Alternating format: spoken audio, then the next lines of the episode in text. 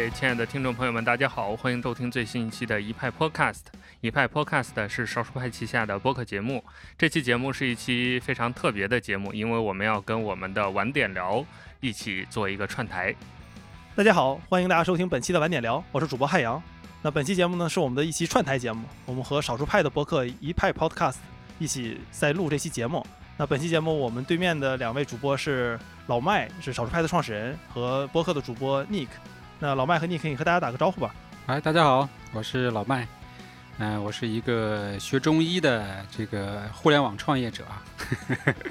呃，各位好，我是 Nick，我是少数派播客的主播。就我我自己是少数派的忠实用户，就我刚才看了一下，我已经成为少数派的注册用户是第我在录播客的此时此刻是第一千四百八十五天。就我用知乎三千多天，用少数派一千四百八十五天。那不错，我们有知乎的差不。多算是。对我一直特别喜欢读少数派，所以这次这个 Nick 和老麦说能不能一起来聊一聊，我觉得还挺好的。我终于有机会出现在少数派上面了，而不只是一个读者了。所以，那我们就直接聊吧。呃，汉阳也跟大家打打个招呼吧。我们今天呃和我们一起串台的嘉宾是我们私下是朋友了，但是还没在节目里这样的身份聊过，刚好也也第一次跟汉阳以播客的身份交流。汉阳跟大家打个招呼吧。大家好，我是汉阳。那我是晚点聊 Late Talk 的主播。与此同时，我还有另外两档节目，一个叫 Monslog 怪物上志，另外一个叫社会人科技评论。所以也算是一直在做播客。我和 Nick 其实就是在另外一个播客这个博物志的听众群里认识的，也是认识好多年了，但是第一次合作。呃，我们今天有这样一次聊天，原因就是汉阳前一段时间写了一篇文章，这篇文章非常的出名。呃，刚好作为内容的创作者，也引发了老麦还有我们的一些关注，所以我们今天想跟汉阳就着这篇文章来引申到内容创作的一些话题，我们来好好的聊一下。那汉阳这篇文章，我相信很多听众和读者应该看过了。这篇文章的标题叫“我是爱知乎的，但我们不能假装一切都没有发生”。所以从这个标题，大家也听得出来，这是一篇探讨知乎的文章。呃，如果我们现在还有听众没有听过这篇文章的话，可以建议大家可以先去读一读，然后再来听我们聊，可能后面会。呃，大概知道我们在说什么，但如果你没读过，又想接着听，大概也可以跟大家讲一讲，就是你可能能猜到这是一篇吐槽知乎的文章，但其实文章当中，呃，并不是一个很简单的吐槽，它讲了很多知乎生态下内容创作者的一些焦虑和一些呃心情。所以我们想问的是，汉阳为什么要写这样一篇文章？尤其是在现在这个节点，是发生什么事情了吗？这个事情是这样，就如果是你问我的，我就就是可以讲一讲我的心路历程。好，然后，但知乎公关可能也会问这个问题嘛，就你为什么要写这篇文章，对吧？但我我对知乎首先是没有任何恶意的，就我可能先要说一下我和知乎的关系。就我今天聊的这些，虽然我是晚点聊的主播，但我不代表晚点的立场，只是代表我自己汉阳作为一个知乎多年用户的一个立场。我没记错的话，我应该是用了知乎接近八年的时间，算是知乎最早的一批用户。就刚开放注册的时候我就注册了，然后一直在深度的用知乎，在知乎可能写了几十万字的文章，然后做了很多 live，并且也是拿到了知乎的一些荣誉，然后有几万的粉丝，所以我是非常喜欢知乎的。而且另外一点，知乎对我很重要的是，在过去的几年里面，我那天自己算了一下，其实从一五年之后，我认识的所有新朋友，他或多或少都和知乎有关系。嗯，所以知乎改变了我的生活，这个一点都不夸张。就没有知乎，我没有办法和你们在这儿录节目，嗯因为我和 Nick，然后知道少数派，我都是从知乎知道的。包括像我和 Nick 认识的这个听众群博物志，那博物志最开始是 IPN 旗下的，我知道 IPN 是也是从知乎知道的，那是我第一次对播客的接触。没有他，我也不会做播客，我也不会录这期节目。所以这一切其实对我来说都是和知乎有关的。就我是非常爱知乎的，我甚至想问一个问题，就是我作为一个不是知乎的人，能不能比知乎的人更爱知乎？就我能不能比你更爱你？就我我是非常非常喜欢知乎的，所以在知乎出了很多问题之后，我最开始并不觉得知乎有大家说的那种问题，因为如果朋友你是一个知乎的老用户的话，你会意识到从一八年开始就有很多人在说知乎水化啊什么的，但我一直其实不同意这个观点。嗯，我我还做过一期节目叫《为什么我还在用知乎》，就我的朋友也是博物志的主播说我这是始终掘金，这个 你没有必要把时间浪费到知乎上。但我就觉得知乎还是挺值得看的，所以我去年疫情刚开始的时候也做了一期关于这个为什么做知乎的一个 video podcast。然后发到知乎上之后就只有几个赞，因为知乎当时时间线改版，我的关注者没有办法被推送到我所有写的东西。然后从那个事情之后，我就开始在想，那为什么我的朋友们都不用知乎了？然后想了很久，然后包括我自己也被很多事情，我不能说恶心到了，很多人愿意用被恶心到了这个词来说，我觉得知乎没有恶心我，但只是我觉得可能我有点不太适应它的一些做法，所以就在反思这个事情。包括知乎作为中文互联网的一个重要组成部分，中文互联网我们都知道肯定是不完美的，所以我借着这个思考也在想，中文互联网出了什么问题，所以就不断的在想这个点。然后之前正好我在帮晚点写稿。我之前写了飞行汽车的稿子，然后他们问能不能再写一写，我说哪些需要写的，然后他们说让我列一下，然后我说要不然我说知乎吧，因为我之前和另外一个著名的媒体人在聊的时候，我说要不要写写知乎，他说知乎不值得写，然后我觉得我是同意他的观点的，就你作为一个商业媒体，你报道知乎的确没有什么太大的流量，就你看网上除了我那篇写知乎的，大部分其实都是偏软文了，其实没什么意思，看的也不多，啊对，要不然就直接骂，但直接骂的其实看的人也少，太宣泄情绪了。但我自己其实不太同意知乎不值得聊的这个观点，因为在我看来，知乎非常重要，知乎比很多人想的更重要。对于中文互联网，就很多人在骂知乎的时候，都是用知乎发明的词在骂知乎的，所以就在想说，那我能不能好好的、详细的写一写知乎，就用我过去几年的亲身经历和很多思考，还有朋友们的这个所见所闻，来把这篇文章写出来。然后，但毕竟我不是知乎的人，所以我没有办法去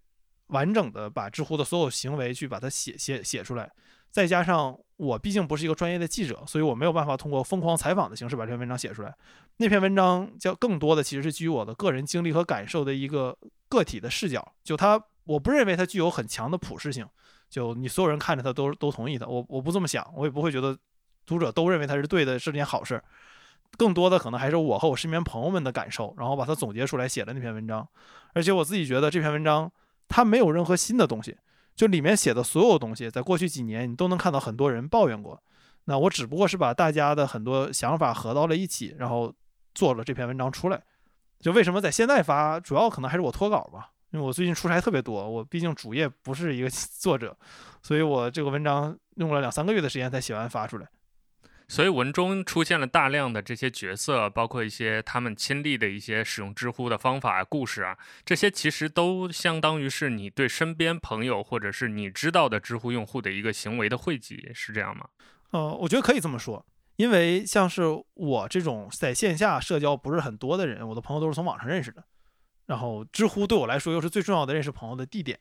所以我的大部分朋友都是知乎的深度用户，因为如果他不是一个深度用户，他是个潜水的小透明，我也不可能认识到他。我一般的认识朋友的习惯是我看这个人文章写的特别好，我想这个人我一定要认识一下，然后我就想尽办法去。然后最开始可能比较难，因为我也是个 nobody，但后来我有了一些关注，我有了一些文章在知乎上，我再认识他们就容易了。然后认识的多了之后就可以滚雪球了嘛，因为你和一个另外一个知乎的一个重度用户之间，大概率上你找一两度人脉就是能认识到的。所以我的大部分朋友都是这么来的。然后，那你既然朋友都是从知乎来的，你们见面线下吃饭、喝酒、聊天的时候，一定会聊到知乎嘛？所以就经常跟他们讨论这些问题。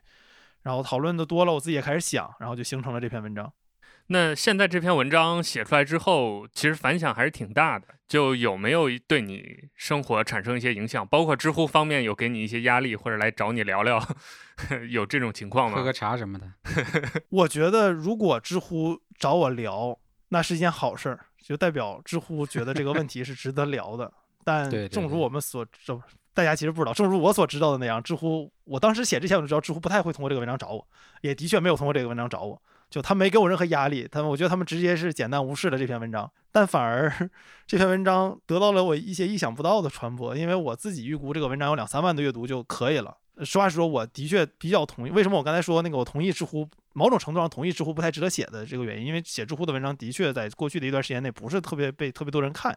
就你写 B 站可能很多人看，但写知乎其实不是一个什么大众的选题。所以我最开始也没想到会有这么多人读这个文章。然后这个文章发的时候是个早上，因为晚点一般不早上发文章，所以我当时没注意，我以为晚上才会发。当时开会呢，开完会发现这文章已经发了，然后已经有好多朋友转给我了。我当时就意识到，好像炸出来了很多就我好久没联系的朋友们。我点进去看的时候，阅读量已经到两万了。我就当时感觉，哦，这个文章似乎和我想的传播不太一样。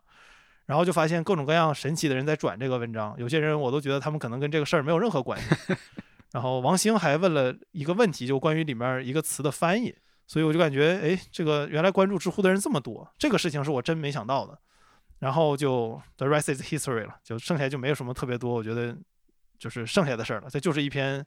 这个互联网上常见的一天之内火起来，然后第二天又没人在乎的文章而已。你当初在交稿的时候，晚点方面是怎么看你的这个稿子？他们对这个有没有什么一些期待或者预估或者评价？因为我这篇文章对晚点来说是投稿，所以它不是常见的记者写完这种有编辑去打磨的文章。因为晚点本身的流程是非常严谨的，就写一篇文章，再到编辑再改，然后再返回来再写再改，可能要经过很久的一段时间。然后因为我这篇文章是投稿，所以对于编辑来讲的工作量就不是特别大，因为它毕竟更多是我作为一个读者的写的自己的东西。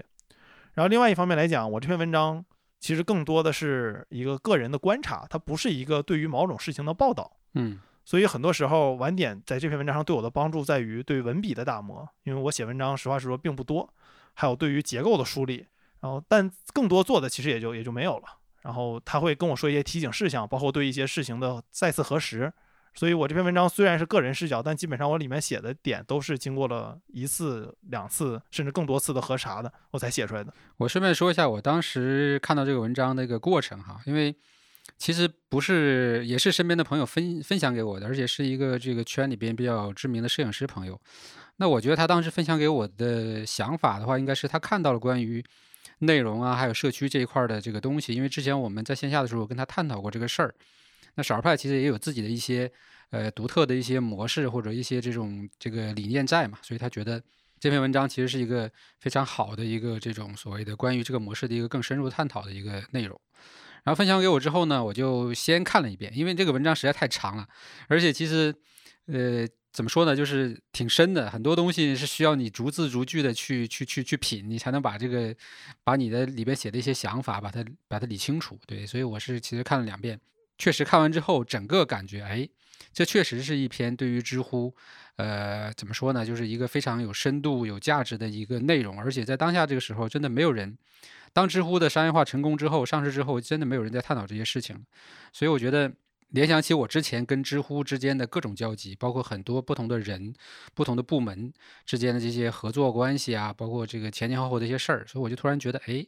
好像我们也能贡献一点关于呃这件事情的一些这个幕后的故事，对吧？然后当然呢，这些东西。呃，我们只能说从事实的角度去出发，以及加上一些我个人的看法，但是它最终能不能解 解释知乎本身的这个整个的这个走向啊过程，那这个我我觉得也不一定。也许有机会的话，可能晚点那边到时候会派各种记者尝试再去找相关的当事人去做一些求证啊、深挖呀、采访啊，因为很多人其实他们都已经不在知乎了，所以也许有。未来有机会，我们再能看到一个关于知乎的完整的，对吧？这种深度的商业报道。因为今天这个聊的这些东西呢，其实也不好形成文本，所以我觉得刚好我说，那刚好找汉阳来录一期播客吧，把这个事儿再再再再聊一聊，对吧？再把它做一些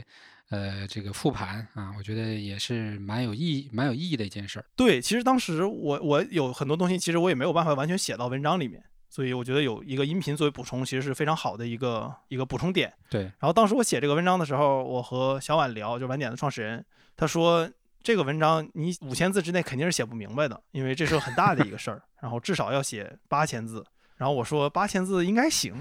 然后当时我就去上海出差了。我一般写稿都是在出差时候写，因为我晚上在酒店待着没什么别的事儿嘛，就可以写东西。然后当时我记得特别清楚，我我写稿那几天正好那个全家他买那个鹅岛那个啤酒三罐是三十，正好有折扣，所以我就每天晚上买三罐，我就边喝边写。然后结果我写完之后发现写了一万四千字，我 实在有点啰嗦，我就删到了一万两千字，给到了晚点那边，然后又删了删，最后删到现在的这个这个体量。所以这篇文章也是我我觉得算比较一气呵成的，把很多想法都直接写出来了。但也是因为种种原因，这个其实是个很复杂的事情。那个文章肯定是有很多不完美的地方。因为我觉得我们聊知乎，首先要明确一点，知乎是个成功的公司。就我再怎么吐槽知乎，只是我作为一个用户在某些方面的吐槽。从商业上来看，知乎绝对是一个成功的公司。另外一点，知乎是一个大的整体，就它有很多不同的部门，这个不同部门之间的复杂性可能比知乎和其他公司的平均的差异还要大。那我们在说知乎的时候，其实是把它当一个完全一样的整体去说了，但实际上肯定是不一样的。那知乎大学、知乎视频、知乎的运营、知乎的文字、知乎的小管家，他们都是不同的部门。那我们经常陷入一个我说知乎就是说他们所有部门的一个一个怪圈里面，但实际上知乎可能也是要分开来聊的，他们不同部门的确不一样的。然后另外一点就是运营在这个事情上经常背锅，因为运营是直接和用户打交道的，所以可能我们也是要注明一下，就是我们今天聊的很多事情，第一就是它只是针对知乎的一部分说的，知乎的整体是另外的事情。另外一点就是很多事情，虽然你听起来可能是知乎运营做的事情，但如果你真正去研究的话，可能会意识到这个事情和运营没有关系，但只不过是因为运营和我们离得比较近，所以他背锅了。这个其实也是我那个文章我觉得没太写好的一点，就是我没有把这个知乎的分块分得这么详细，而且的确会让一些听众们呃观读者们以为是运营的锅。我的确看到这种评论说运营不行啊什么的。但实际上里面有的一些例子跟运营就没有关系，这个也是我觉得如果我再重写一遍的话，我可能想改一改的地方。哎，说到这个字数，刚好问一句，晚点方面对于这种文章的字数有没有一个框架或者一个限制？因为其实呃，我们今天在讨论这个内容创作嘛。这种长文章，尤其是长图文，现在已经被视为一种所谓落后的内容的形式了。就是它又长又啰嗦又笨重，然后大家都不愿意看。像我们少数派又是以这种长图文起家的嘛，我们到现在还在做，一会儿可能还会邀请老麦跟我们聊一下少数派的想法。但晚点方面，对于这种长图文有没有什么自己的一些看法呢？这个实话实说，我并不是晚点的全职作者，所以我只能是一己之见。因为我给晚点在录这篇节目的时候投了三篇稿，然后有一篇在写，然后发了两篇，所以有一点点想法，但其实也不是很深，因为四篇并不多嘛。然后我最大的两个感触是，晚点会要求我写稿的时候有两个基本要抓住的东西。第一个事情是这个事情你要能讲明白它，然后就你不能短平快的把这事写了，然后但其实里面没有什么特别深度的内容，这个是不行的。因为他们可能之前见过这种投稿的稿子，就你把一个事儿你觉得很新鲜，你说了，但它毕竟不是新闻啊，就你不能一句话把一个事儿说了，你要有思考、有有深度的了解去写，这个是他们的第一个要求。然后第二个要求是新鲜，你这个文章里有没有新的观点？你可以把很多陈旧的观点铺满一万字，但大家没有意义去读它，因为它都是老的东西。那你这个文章里有没有新的东西？这个是编辑们很看重的。第一是你文章要缩减，老的东西可能会被删掉，新的东西会被留下来。但你如果没有新的东西的话，可能就都被删了。所以我自己在写作的时候也会注意这两点。就第一是这个事儿我说没说明白，第二个事情是我究竟有没有提供新内容给读者，就要对读者负责嘛。他读我这一万字的文章挺花时间的，他这个时间看点什么别的不好吗？那我要是一点新的东西都不给他，其实是我作为作者的责任。所以这两点是我和晚点合作的时候比较深的感触。我以前可能也有这个想法，但在真正合作之前没有这么深入的思考这个问题。关于你这个文章，我还有一个问题啊，就 Lawrence 怎么看？他有看到这篇文章吗？我和 Lawrence 就这个文章里面的，呃，我听众朋友，如果你不认识 Lawrence 的话，Lawrence 是 IP 公，就是 IT 公论的主播，IT 公论是早年中文博客界的算是头部的几个博客之一啊，包括 IT 公论，他 Lawrence 做的这个 IPN Podcast 这个播客网络，也是中国播客界的曾经的半壁江山，包括像什么泛用型播客客户端这些词都是他发明的。然后，但我和他没有就这个文章讨论，我和他只是聊了聊文章里面的一些翻译。呃，其实 Lawrence 自己对知乎是有很多看法的，你有和他探讨过吗？哦，我觉得他就属于 one of 这个放弃讨论知乎的人之一，就感觉就不需要聊了，没什么可聊的。呃，那刚好我们今天老麦来，就是因为之前少数派也跟知乎有很多算是业务方面的合作吧。所以老麦也从另一个角度对知乎有一些了解，所以我们就想就着知乎这个，我们再另用另一个视角观察它一下。那老麦跟我们聊一下自己跟知乎打交道这些年的一些经历和感受吧。呃，所以这个前面其实汉阳也说了嘛，就是知乎确实改变了，可能改变了整汉阳的可能人生轨迹吧，我觉得可以这样讲。然后我们我跟汉阳见面，其实也在知乎的线下活动。对，是的，是的，这个我刚才忘了提了。对，有些事情其实就是这样的一些平行时空呢，还是机缘巧合，反正说不清楚。就包括我们少儿派有的时候在做的一些内容或者做的一些活动的时候，那其实在这个时空里边的另外的一拨人，他们产生了交集，但是我当时是不知道的，或者我们整个少儿派的人也是不知道。但是在很多年之后发现，哦，其实我们就是因为你们那一次的线下活动，或者因为你的那篇文章，然后产生了对对他的一些变化。所以这件事情，我觉得就就就是非常非常奇妙的一件事儿。很多时候也是，就是说能够鼓励我继续去去做少儿派这个这个平台，或者做少儿派的这个内容的一个很重要的一个动力，就是你存在在这个时空里边，并且为很多人创创造了连接和价值。所以我觉得知乎其实你可以说它其实也是起到了这样一个作用吧。对，就还是我其实文章里那个观点，就我们虽然吐槽知乎，但我们不能忽略知乎对于中文互联网的影响。这个影响有很多正面的，也有一些负面的，但它是对中文互联网产生了深刻影响的公司。所以这事儿回到我们跟知乎之间的联系，其实还蛮有趣的啊。我这里边其实会提到很多的人啊，知乎里面的一些人，然后他们可能有的离职了，有的可能也还在，所以我就用一些化名来代表啊。我觉得这个还是呃保持对对对人家的一些这个尊重啊。然后我觉得最开始我们跟知乎产生联系，其实还是在那个。呃，知乎的那个付费内容就是知乎 Live 那个时间点，而且我们其实是已经是比较晚去去参与这个事儿，因为我们是一七年才开始做付费栏目的，然后发现其实少儿派平台上已经有很多这种啊非常强的这些呃专业作者了，然后呢，呃，并且出了一些栏目，那我们说有没有可能基于我们的栏目去跟知乎做这种合作，啊，把它变成这种音频的模式嘛？当时很大一个原因是我们自己其实没有能力做音频的这种直播平台的。对吧？但知乎其实的产品已经很成熟了，所以我就呃联系了他们。然后当时呢，呃，第一个就是呃加到的人啊，是其实就是我们把他化名叫小明。其实当时他算是呃知乎早期团队整个的这个 Life 这个产品的负责人吧。啊，产品和运营的负责人应该是，我觉得他算是整个中文知识付费领域最早并且只手牛耳的一个。对对对对对，他他对这个整个中中国互联网产业的知识付费有很大的贡献，而不只是对于知乎的影响。对对对，后来是你们在很很多年之后你才跟他见面是吧？对我认识好久了，但我一直没见过面，直到就是某一年春节，就这两年春节 才第一次见着。其实那时候他已经不在知乎了。所以当时我们其实呃就是接洽的很很愉快，然后这个动作也很快。我们当时是呃迅速的在知乎那边做了大概应该四五个专题的这种就是呃 life 的这样的一个内容，而且它相当于是就我们其实相当于是一个 MCN 这样的一个角色，我会去在少儿派的这个这个这个作者里面去物色合适的人，然后呢呃在知乎这边就直接发起这样的这个 life 的这个内容，然后同时我们跟知乎一起去推。推这个相关的这些课程啊，相关的这个时间时间节点，然后其实整体的收益也还是不错的。就是呃那几个我们当时做的有产品经理的，有摄影的，还有这个效率的。效率是我们老本行嘛，对，所以其实整个的这个用户反馈啊，还有整个的收益其实也还是不错的，所以算是当时一个成功案例。然后呢，呃随后其实我就接到了那个这个小明来的电话，他就是说。呃，有没有想法？就是我们呃成立一家新的公司啊，然后可能类似于就是少儿派跟知乎一起来参与这家公司，专门做这个呃类似于这种呃付费内容的这种 MCN 机构这样的一个模式。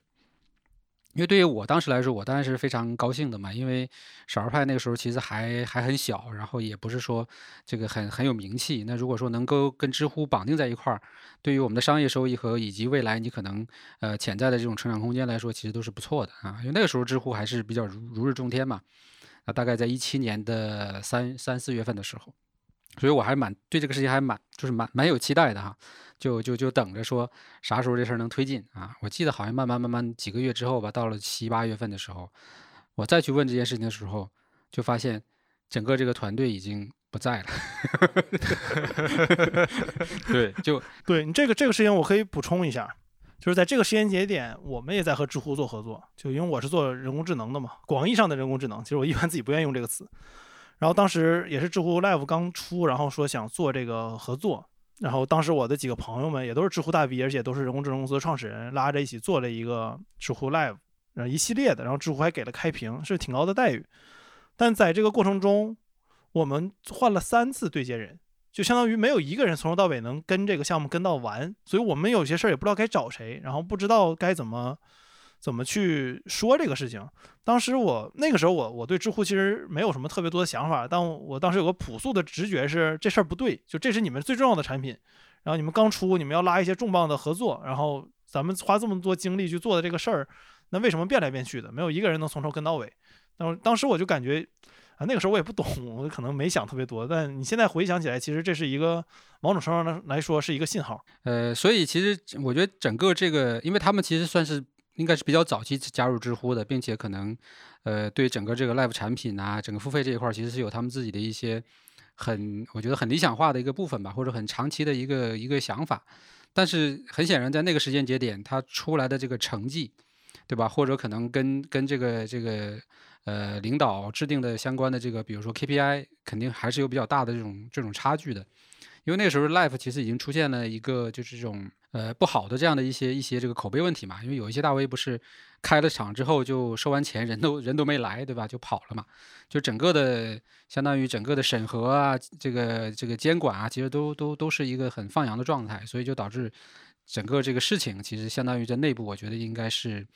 呃，就算是失败吧，可以这样讲，因为整个团队都撤了，那想想可想而知当时发生了怎么样的一些一些一些内部的纷争吧。所以这其实是第一个合作阶段啊，就是知乎给我带来了比较。大的希望啊！我也觉得，哎，这个终终于能在中文互联网里边跟这个比较头部的企业，对吧，做一些更有意义的事儿。但随后这个事情就结束了，而且很多人都不知道，还有我们跟知乎还有这么深的一个可能性。对，因为当时它其实在整个产品上并没有开发任何关于这个 MCN 的一些东西，所以对外呈现的还是一个个个人啊，只是说我们在那个简介里面会写上说，这是其实是由少儿派发起的。对，所以其实就是没有办法去呈现机构的东西，然后甚至于包括商业分配那一块儿也是，好像是这个我忘了，应该可能是也是转到我们，我们再分给作者这种模式，就是后台也没有这种这种相关的这种分配机制都没有，对，就非常的非常的早期，非常的空。然后那这个我觉得就是第一个阶段。那在这个过程中呢，其实我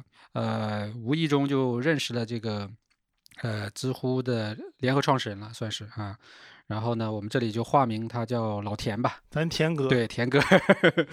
呃，田哥其实也是少儿派的这个，我觉得不算重度用户吧，反正偶尔可能会读一读我的文章，所以觉得对我们还是有一些特别的印象，所以呢，就呃跟他加上微信，然后来这个这个寒暄了几句。那后来我去北京的时候呢，我就会尝试约一约啊，说能不能见面聊一聊啊，你们的一些呃新的进度和想法。我记得好像哎有一次真就约上了，对吧？到到到办公室。啊，简单的聊一聊，因为他本身也是做技术的，其实他对于内容和运营，我觉得啊没有太多的想法。但是他听我说完之后呢，就帮我介绍了这个相当于呃这个呃知乎付费内容第二第二个阶段的负责人啊。但这个这个负责人其实是从外部呃请过来的。啊，不是属于支付的早期的这个这个员工了。然后我们我们可以把它定为叫叫叫大李吧，嗯，因为年龄不小了啊，比较这个看起来比较资深的样子啊。所以那个时候其实就是知乎的这个叫思佳课，思佳课刚刚开始起步的时候，他们其实是希望说学得到的模式嘛，就是以大咖，然后以这种强资源，对吧？然后爆款作为它的主要的一个呃目标。然后我们当时算是还不错，就是把我们的这个。情况介绍完之后呢，他觉得说，哎，那可以，其实效率，呃，这个事情，包括这个生产力这个事情，还是有很大的受众的。那那可以去立了一个话题，立了一个选题，对。然后我们相当于是也是比较早期吧，我觉得应该是在可能第前十吧，算是前十，因为再往。呃，我记得当时第一个、第二个做的应该是央视的主持人还是谁，反正就是至少还是带着比较强的背景的。但是我们当时其实就完全以少派这个机构去做了这个私家课，呃，围绕的就是一些这个呃，就职场啊、新手入门的一些可能关于效率的一些呃工作方法技巧这一块儿，嗯，然后再加上我们自己的这个资源也在强推，所以呃，整个的这个收益还不错。总共课程应该是卖了，可能大概在四五千份的样子，然后我们的收益算下来的话，应该有个呃二十万还是多少吧，差不多啊。在那个时候，我觉得做付费内容做到这个收入还是不错了啊。然后知乎那个时候其实分的很少，它好像也就分个好像是一一成，我记得就相当于扶持这个这个这个创作者嘛，所以整体来说也还不错。但是这个事情其实也是很大的问题，就是没法持续，在于说呃也是对接人的问题，就是。那个时候其实相当于你你也知道换老大了嘛，一般可能就会带一波人过来。那这一波人呢，其实可能在知乎的体系里边，我觉得他们呃的文化呀，或者说他们的这种执行能力啊，其实落地也也也挺也挺费劲啊。然后所以说就感觉整个对接人的那个呃能力水平就非常的弱啊。然后导致呢，你做这一个课程下来之后，你你耗了很多很多的时间和精力。然后最终结果反正也也就那样。这事儿做完之后，我们也没有再跟他们继续去这个 再去起新的课题了。然后也没多久吧，就是这个大理也 也下下下野了啊，下课了。对，然后就是在这个过程中，我们跟他们在合作，然后我们又被换了一次。所以其实很多时候是他们内部其实怎么说呢？可能对于内容付费这件事情也是在不断的去。呃，尝试探索，就他们自己也找不到一个很明确的方向啊。我觉得这个其实是一个比较大的问题，就是在战略层面，对于这件事情，它的可能呃重视程度，或者说他的这个思考的深度，其实我感觉可能还是不够啊，或者说可能比较有限，所以完全要依靠外力，依靠这个外面的人，对吧，来推动这件事情。但外面的人其实他是不会理解你本身社区早期的一些文化呀，或者一些积累啊，以及你的一些这个优势这些东西的。他只能说从他自己擅长的东西这个角度来讲，去去去博来一些东西。那成这个成功的几率其实我觉得是很低的。所以其实这就是跟知乎在内容上的两个这个相当于深度合作的阶段吧。这点我挺同意老麦说的，就是据我所知，知乎直到今天，我必须强调是据我所知，是知乎直到今天。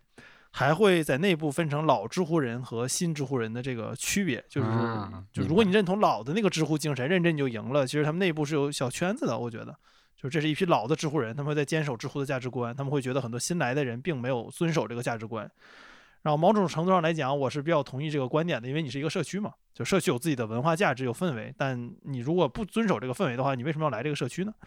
所以这个在知乎内部，我觉得是也是有这个分别的。这也是为什么我说你没有办法把知乎一概而论，它内部的差异也很大。然后另外一点就是，就说到 Live 这个事儿，接着往后说，就知乎又开始推视频了嘛。但这中间还隔了很久，但知乎现在是在推视频。这个我自己也是有经历的，没有写到文章里面，因为那个太个例了，我没有办法证明它是普世的。但我在音频中可以给大家分享一下我自己的经历，就是我们一九年、二零年啊，一九年底、二零年初的时候开始准备拍一个系列的视频，叫《拯救东北一九一零》。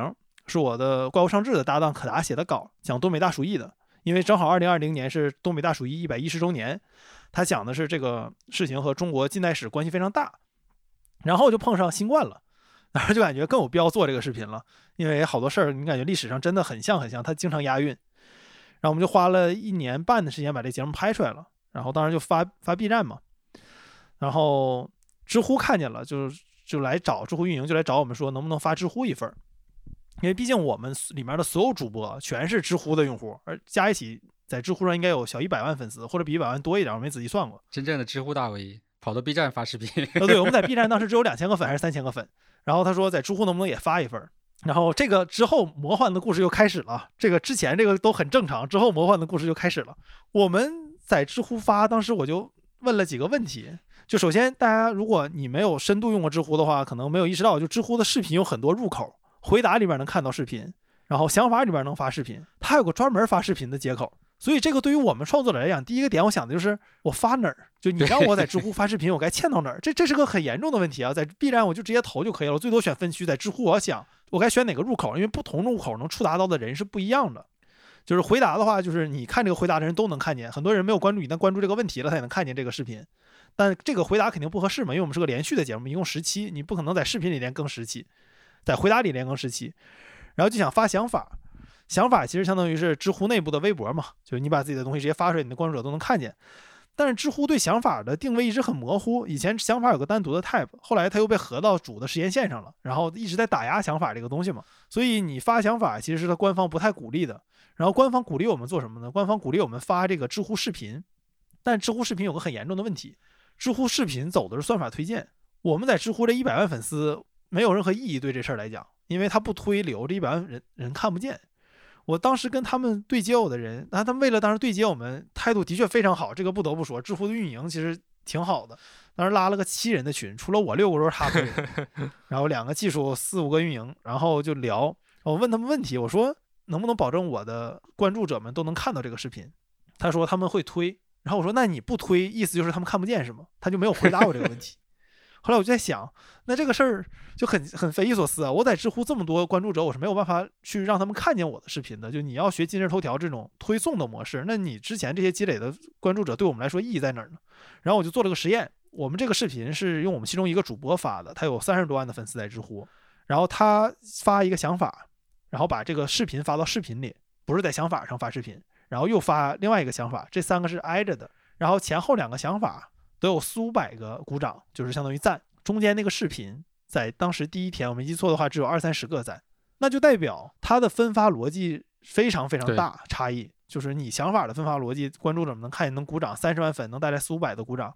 你的视频也是三十万粉，你不说都一样吗？点视频的确可能你的用户成本更高一些，但你只有十几个点赞，是不是对于创作者来说有点不太合理啊？那你说，如果我没有跟知乎官方对接，我就是一个个人用户。然后我辛辛苦苦做的这个东西，我发现我的关注者们都看不见，这个对我打击是不是很大呢？如果这个事儿到这儿就结束了，我觉得它就是一个算法没做明白，然后 产品没想明白的问题。这个更魔幻的事情还在后面，还没有说完这个事儿。我们发这个视频的时候，因为我们拍的是全程 4K 的，拿这个少数派用户可能也很喜欢的 A7S 三拍的。然后我们传视频的时候，发现知乎不允许上传 4G 以上的文件。B 站已经开始准备推 HDR 了，然后知乎做一个想强推视频的网站，它的用户还是看长视频为主的这些人。当然，我这是我的揣测啊，不一定。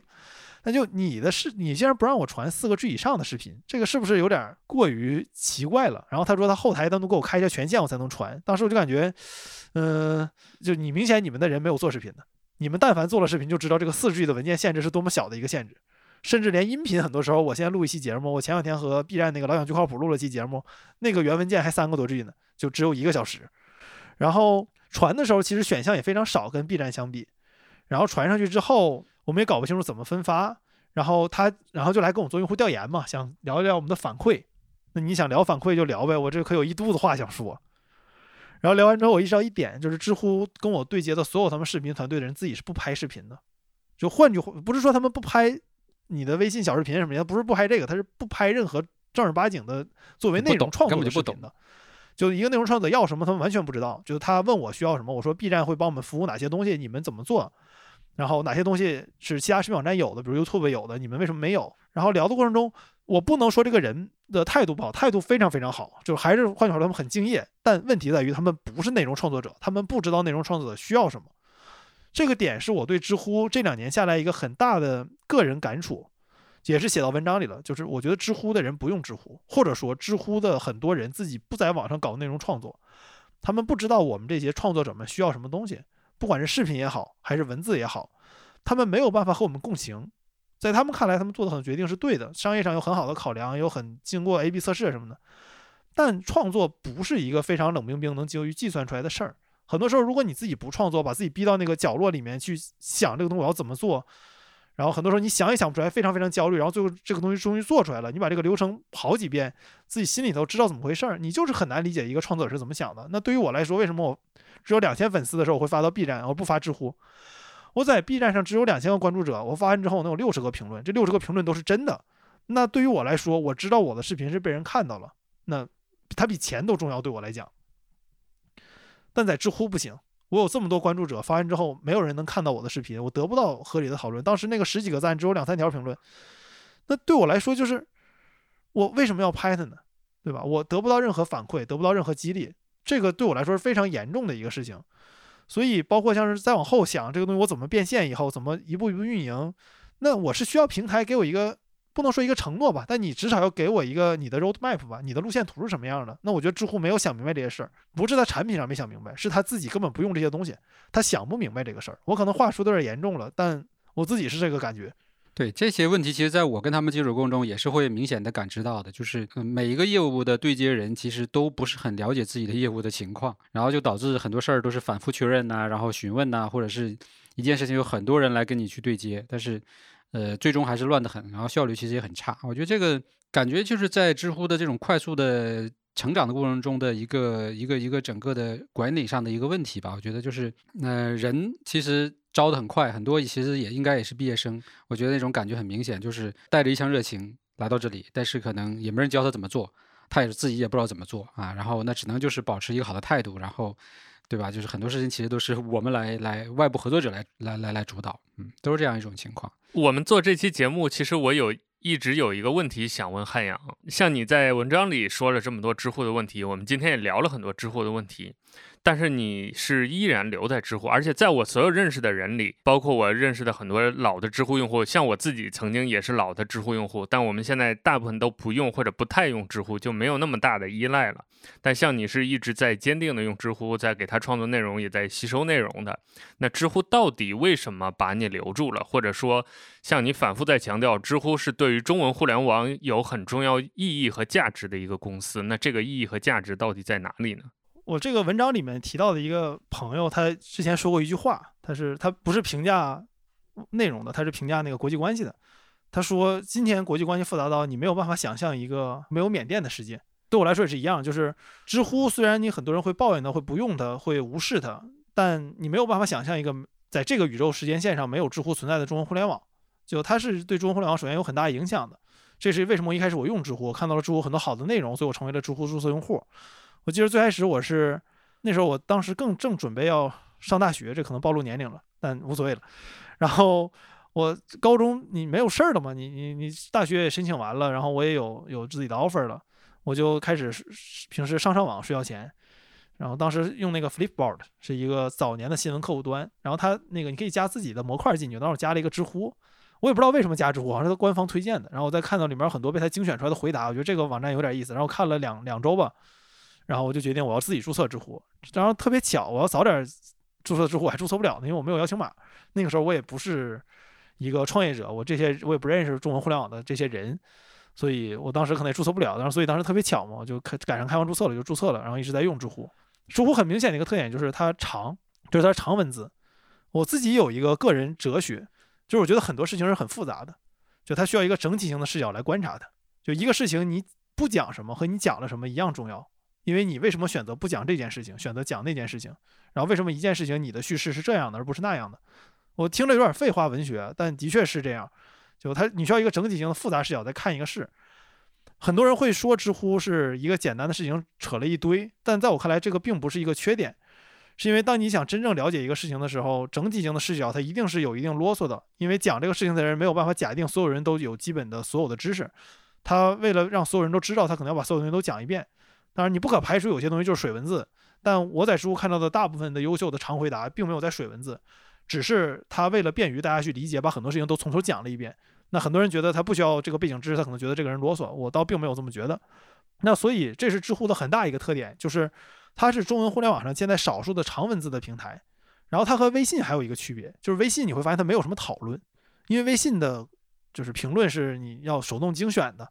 而且微信号之间是没有什么关联的，就你你只能像以前最多像是这个民国初年这个燕电全国一样互相对着骂，对吧？俩号之间对着骂，但其实你还是说给自己粉观众们看的嘛，就是我关注了 A 号，这个 A 号 B 号吵起来了，那 A 号说什么的评论都是 A 号对，B 号说什么永远都是 B 号对。他没有办法放到一个公开的环境中去做一个讨论，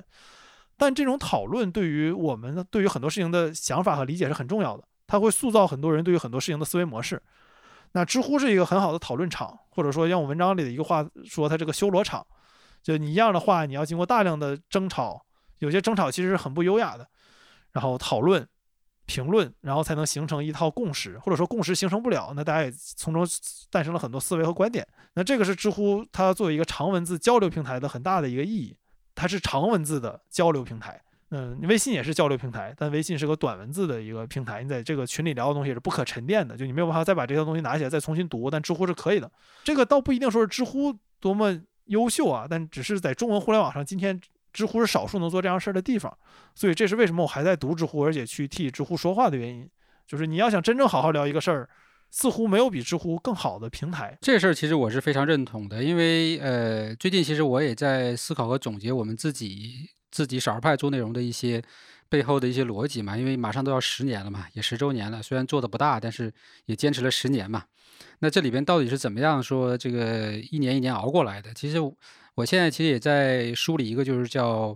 呃，做内容的一个叫第一第一性原理这样的一个东西。那其实我觉得，一个好的内容，它首先应该是最懂这件事情的人，然后经过足够长的时间的沉淀，然后呢，再经过这个写作，对吧？写作和输出得出来的一个东西，就像你写知乎这篇文章一样，首先你是在知乎。待了三千多天，见证了它整个的过程，对吧？然后再基于这么一个一个一个话题，把它这个梳理出来，变成一篇一万多一万多字的文章，然后才产产生这么多的共鸣和共情。所以我觉得这一点其实是一个一个一个基础，但是。很多时候，因为整个视频啊或者短视频啊这些呃这些这个新的平台出现，让大家都已经忽略了这一点。你你去看一个内容，然后你要获得它原本的价值，最后可能都是被一些这种比较什么呃刺激的画面呐，或者一些可能这种能够刺激你这个什么荷尔蒙啊，或者是呃肾上腺素的一些东西，就把这些事情给给弄歪了。然后回头你会发现，其实。我本来是来想找一个什么事情的一个方法或者结论的，最后其实我啥也没得着，时间也没了。就其实前一段时间那个小品就很有意思嘛，对吧？就是他在讽刺整个这个互联网的这些产品消耗时间这件事情，对吧？那个其实也传播的很厉害。我觉得其实背后也是这样一个逻辑，就大家已经慢慢的忘记了，就是我来看内容的目的是什么，对吧？我要干什么？但是我觉得，其实我们还是一直是坚持做这个事儿，只是说在当时那个节点和我们自己的能力的角度来讲，我们没有办法做到这种呃泛 PG 泛 UGC 的这种模式的这种所谓的呃内容的生产，所以我们只能用用这个筛选的模式，对吧？筛选出呃我们认为是这个领域里边最懂的这个人，然后呃给他选题，让他输出内容，再经过我们的整编啊。其实这就是少儿派在做这一类内容的一个基本原则，但这种情况。就注定它其实是很慢的，而且可能也很难像知乎那样瞬间就覆盖很多的领域，对吧？从互联网，然后可能就会扩展到更多的这个、这个、这个，甚至于什么娱乐啊之类的这些领域。但我觉得我们是很难的啊。但是，但是从内容这个角度来讲，我觉得我们还是呃坚持住了，对，守得住的。对，我觉得我可以举一个例子，就是说明知乎在中文互联网上的一个重要性。就是今天我这是我自己一个个人的例子，就去年。年初开始，就是二零二一年年初，因为我觉得大家听到这期视频的时候，应该是已经到二零二二年了。我给自己定了个目标，就是我希望对一些这个世界上的基本概念有所了解。什么是基本概念呢？比如说什么是基督教，什么是伊斯兰教，什么是共产主义，什么是资本主义。就这个东西，这个词我会每天都用的，但实际上我可能不太理解这个词究竟背后是什么意思。所以我就想让自己了解这些底层，这个世界的底层的一些观念。然后我就先从基督教开始了解。因为我觉得基督教这个东西真的是所有人都肯定听过，但是你可能真不太理解它什么教。就你分清楚基督教、新教、天主教、东正教，可能都需要花一段时间。即使到今天，中文互联网上能帮助你做这个入门最好的平台就是知乎。这个我自己试过的，就你从知乎能找到合适入门的书，对于很多问题有一些理解、有一些解答。而且知乎上有很多答主，比如像 John Hicks 啊，或者说 John f o s 这样非常好的神学答主，他会跟你讲这些东西。这个是知乎不可替代的一点。就你不管怎么骂知乎。但遇到一些问题的时候，知乎依然是能给我一个很好解答的地方。那这个也和它的个平台属性有关嘛？它鼓励人们做这些解答，至少在曾经很长一段时间内，这是知乎的主流。那我觉得这个是知乎的一个一个很重要的特点。然后另外一个特点也是在这种解答之中，你会发现一个观点会有不同的解答，然后他们可能说的都很有道理，但他们是冲突的。那这个时候你就要自己去想。所以我就回到刚才老麦的那个点上，就是今天我们的互联网的产品经理，就我也可以说是其中之一。我们会有很多我们的 KPI，或者说现在有个更好的名词 OKR 去形容这些事儿，去追求。那归根结底，我们要抢占的是用户的时间，或者说用一个我非常讨厌的词叫用户心智。呃，心智这个词是最开始美军发明的，就是你要和当地你的你你入侵的国家也好，还是说你去这个作战的国家也好，你要和当地民众有什么关联什么，你要占领他们的心智。就这个词，你知道就是。这是今天互联网上的人在做的事情，就这个行业的人在主流上是在希望占你更多的时间，让你看的更多，点的更多，刷的更多。但这是对的吗？就就很多事情，我们总是要多问两下，就是这个事情为什么要这么做？就它有可能有商业的考量，但你对于你个人个体来讲，这是一个对的事情吗？我们仔细回看我们人类历史，你会发现人类历史是一个在不断反人性本能的一个过程，就它有各种各样的社会建构、国家建构。来反你原本的一些天性，比如说你你回到以前，我们是饿了就吃，一日三餐这个概念出现的其实非常晚，是非常晚近才出现到我们平时生活里的，因为这个不符合人类饿了就吃的这个传统。那包括像是我们的高速公路的路网啊什么的，这个都和以前我们的人类的生活习惯是不一样的。不用说，还有像婚姻这样的制度啊什么的。那我们是在往前走的人类社会。但你会发现，很多现在互联网的产品，它是在逆着这个潮流在走的，它就是试图把你的人性放大到最大。他们会说，好的产品经理可以洞察人性，这个似乎他把这个事情给简化了，认为洞察人性是个优点，但反而我们意识到，人类历史上这些伟大的人，他们是在洞察了人性之后，帮助人性走向了更好的方向，而不是顺着人性把这个东西无限的扩大。这个其实我觉得是读者要对自己有一个要求。这这这个我这么说，这个话可能老生常谈且没有什么卵用。但我自己内心对自己的要求是，就我我不能当一个接受者，我应该当一个创造者。最最重要的是，我应该当一个有选择的人。就我要选择哪些内容是我想读的，然后打破自己的信息茧房或者说 filter bubble，然后去看到这些更适合我可但我却可能不同意的内容。因为如果我只是顺着这些内容去读的话，那那最终我就变成一个被投喂的人了嘛。那很多东西我是没有办法变成为自己所用的，而且我我觉得没有办法帮助我变成一个更好的人。这个可能有点扯远了，但我觉得它其实是和对知乎的讨论是有关的。就是当我们在说中文互联网内容平台的时候，我们究竟在说什么？就我们在说的是那些真正值得被流传下去的好内容，还是只是说那些被创造出来的速朽的东西？它只是为了一时的流量？就这个还是老生常谈，但我觉得这个东西谈多少遍都不为过，因为它的确到了我们该谈它的时候。所以回看知乎，它现在到底处在一个什么状态呢？它其实是从本来是在沉淀这些所谓的优质内容、有价值内容，开始转向于以流量和这种人性为主导的商业化的方向，还是说其实它在内部也在有一些变化？你你自己目前在用知乎，因为我今天看你还有在更新和点赞嘛，那你自己现在的感觉怎么样？这个我可能要替知乎说两句话，然后再再说，然后再说知乎的问题。就是如果我们回看，就是这个中文互联网这十几年的发展，会意识到，其实文字类社区最成功的两个商业模式就是带货和小说。就除这两个之外，其实没有特别好的商业模式真正诞生了。广告我觉得不太能算，其实就对于纯文字平台来讲，很明显抖音的广告收入要比任何文字平台都多。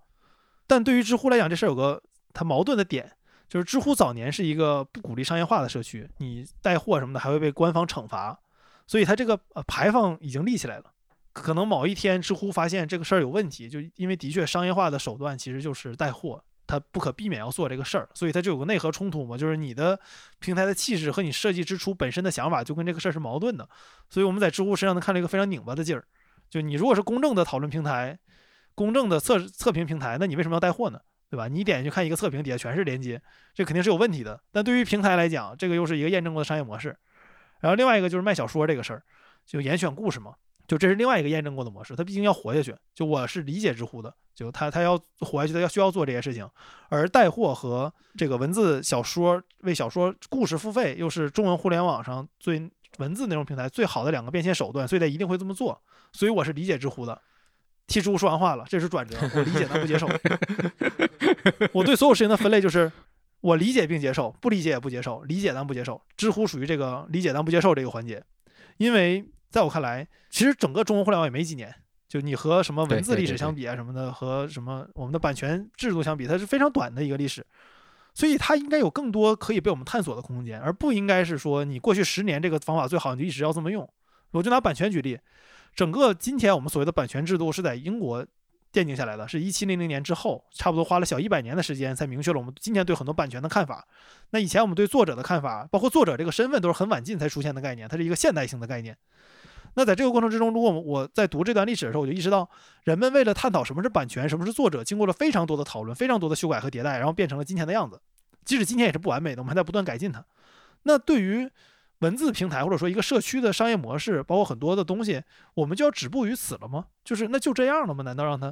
比如说知乎知道自己不应该带货，但是也必须要带，然后不应该在，但他们可能自己不这么想，但我觉得他们不应该在回回答底下插自己的付费内容。就那明朝还知道不与民争利，那怎么现代社会还反而开始干这事儿了呢？他在做这些事情的时候，我觉得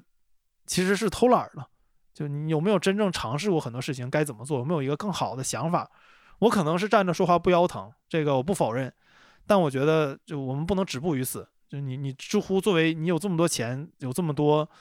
人，有这么多实力的公司，我们应该对你有更高的要求，因为你曾经可以成为一家伟大的公司。但是在今天，如果一直这样的话，知乎只是一个成功的商业公司，它没有办法成为一个伟大的公司。我是希望知乎成为一个伟大的公司的，我觉得它应该在这上想得更深一些。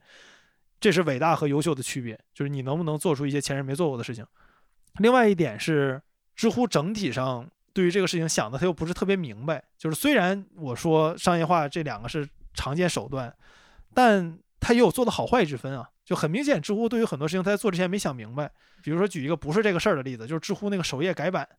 我没记错的话，知乎一五年就开始改版了，在它的外部端的首页，即使到今天，应该还有一些页面是没改完的。就是到此时此刻我录节目的这个，你们节目有那个习惯说不说自己是哪天录的吗？呃，对，因为我们不是当时当季就放的，那就我就说，在这个二零二一年的末尾的时候，我不太确定，但是我非常确定，在今年二零二一年年初的时候，知乎还有一些页面是用的一五年的老版本的页面。就那我从来没有见过任何一个十亿美元以上的互联网公司做一个页面改版能改五年没改完，就是但是它会发生在知乎上，就这个我觉得说明了很多，就是它有很多隐喻吧。就我对知乎很多想说的，通过这个事儿都表达出来了。就你真正有没有想明白自己要做什么？就可能又回到刚才那个讨论了，就是你用不用这个东西？你不用这个东西，当然意识不到了。比如你从来没有点开过收藏夹，你自己作为一个知乎的员工，你都不用这些功能，你就意识不到它没有改完，对吧？但我作为一个用这事儿的人，我一下就能意识到你这个东西有哪哪些问题。包括像是知乎做的很多宣传活动啊什么的，请来的人都不用知乎，那你说对于知乎的老用户怎么想呢？所以那又回到变吐槽知乎这个事儿上了。那我们就接下来继续分享我跟知乎 还没完后续对接的一些故事。对对，我觉得这个可能也 就是这个第一季结束了，第二季开始了。呃，然后呢，这个在支付跟相当于跟支付付费内容这个事情，相当于就就到此结束了嘛。因为在那儿之后的话，知乎可能就开始推这个大会员了。那大会员其实我们就呃选了两个这个我们的栏目放进去，但是呢，对于我来说，我作为一个机构来说，其实我会觉得我只能放两个了，因为我如果放的再多的话，那那对于我来说，我就很就我的用户会不干，就我自己的用户会不干，因为他的会员才卖一百多块钱。我放两个栏目，这两个栏目在我网站这边也值一百多块钱。我再放三个或者四个的话，那那所有的用户都不会在我网站再单独消费这些栏目，直接去知乎买会员就可以了。因为你算性价比的话，那个可更划算，对吧？但是我我我的收益以及我要给作者的收益从哪里来呢？这个知乎的那个算法就很奇怪，他说是从每个人看这个内容的可能他的时间，或者他消耗的这个这个在这个上面消耗的这个这个点击率等等一系列的算法，这也不是很清楚，来给你算分成。那对于我们这种小众偏门的内容来说，基本上这就是必死无疑嘛。呃，从那儿之后，我们把这个两个栏目放进会员之后，我们就几乎没有怎么去看过这个收益后台啊。就昨天，因为我们要聊这一期嘛，我就专门去找这个我们的运营去问知乎说，哎，当年那个机构的这个相当于结算后台在哪儿？因为你现在在你正常的那个个人中心或者管理中心里面是看不见这个后台的，它是一个单独的地址，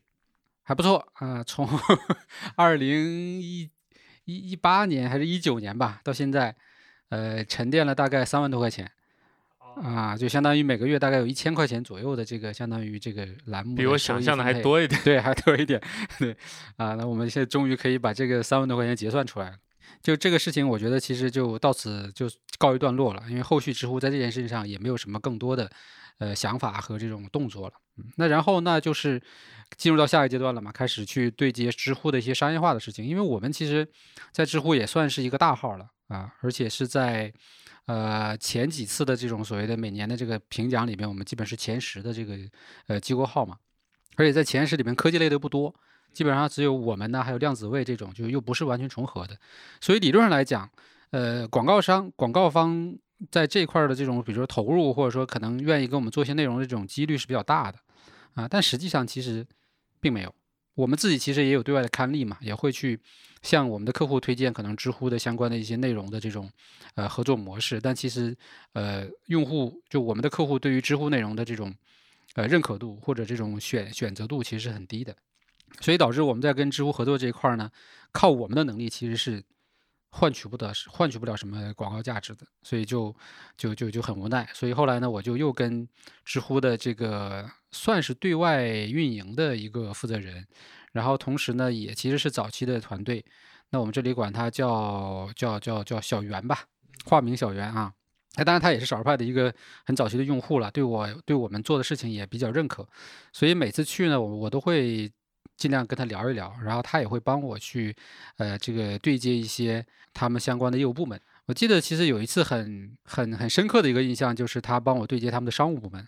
啊，那个时候其实知乎可能正在准备启动关于这种类似于广告投放的 MCN，就是他们要建一个商业后台，那可能选一些所谓的博主或者说机构开始进行这种广告分发的合作嘛，对吧？甚至于说是一些商业内容的合作。呃，然后呢拉到那个办公室，我觉得当时就。坐了一桌子人，然后呢，据介绍的话，这些人都是从各大公关公司过来的。然后我们大概稀稀拉拉的聊了，也得有个四十分钟吧。但是真的什么都没聊，什么什么有用的信息都没聊出来。因为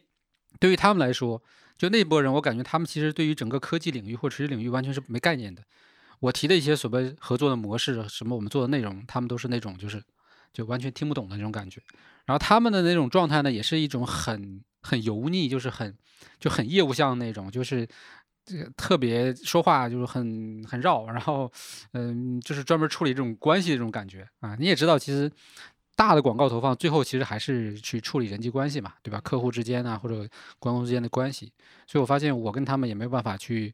能有什么进一步的交流。所以那次会议结束之后，大家可能也拉了一个群，就你一句我一句说两句之后。就再无瓜葛了，所以在知乎商业化这件事情上呢，就我们也没有在知乎上获得一些什么后续持续的这种合作机会，所以就导致我们会觉得我们为知乎贡献了那么多内容，对吧？然后我们在积知乎积累了四十万，现在可以快五十万的粉丝了，对吧？但是我投入的这些人力和精力，其实没有没有获得相应的回报啊，然后也没有一个除了可能发了两个发了两个奖之外，而且这个奖呢，在过最近这两年，对于机构来说也几乎也没有了。会感觉到他们内部其实是对机构是有一种既爱又恨的感觉吧，或者说既既怕你走，可能又不想让你做大的这种感觉，啊，可能会会在这种商业广告这块事情上会有冲突，因为客户可能会直接找我们，直接来谈这个事情，那他在中间就会显得很很无奈。对，所以这两年基本上就是这个，呃，我们的交割交集越来越少了。那后来呢，还有一个有意思的事情就是。啊，这里又出现了一个人物啊，也是这个算是知乎的高层，但他是后去的。然后他当然他其实是负责整个知乎的一些战略方面的的战略投资方面的这个事情。那为什么会认识他呢？其实就很有趣，因为当年我们少儿派在拿豌豆荚投资的时候，这个人呢其实就是豌豆荚的一个呃，算是这个呃负责投资的一个小伙儿啊，那时候还很年轻啊。然后呢，那其实。当时我们在这谈这个事情的时候，其实他就是主要的这个对接人吧，啊，然后没想到在 N 年之后，他到知乎负责整个的这种战略投资的事情。那当然，我们还是会有一些这种老的这种关系在嘛，所以我去北京也跟他聊了一下，我说，哎，那呃，知乎现在也做这么大了，然后这个钱也拿的不少了，可能很快也要上市了，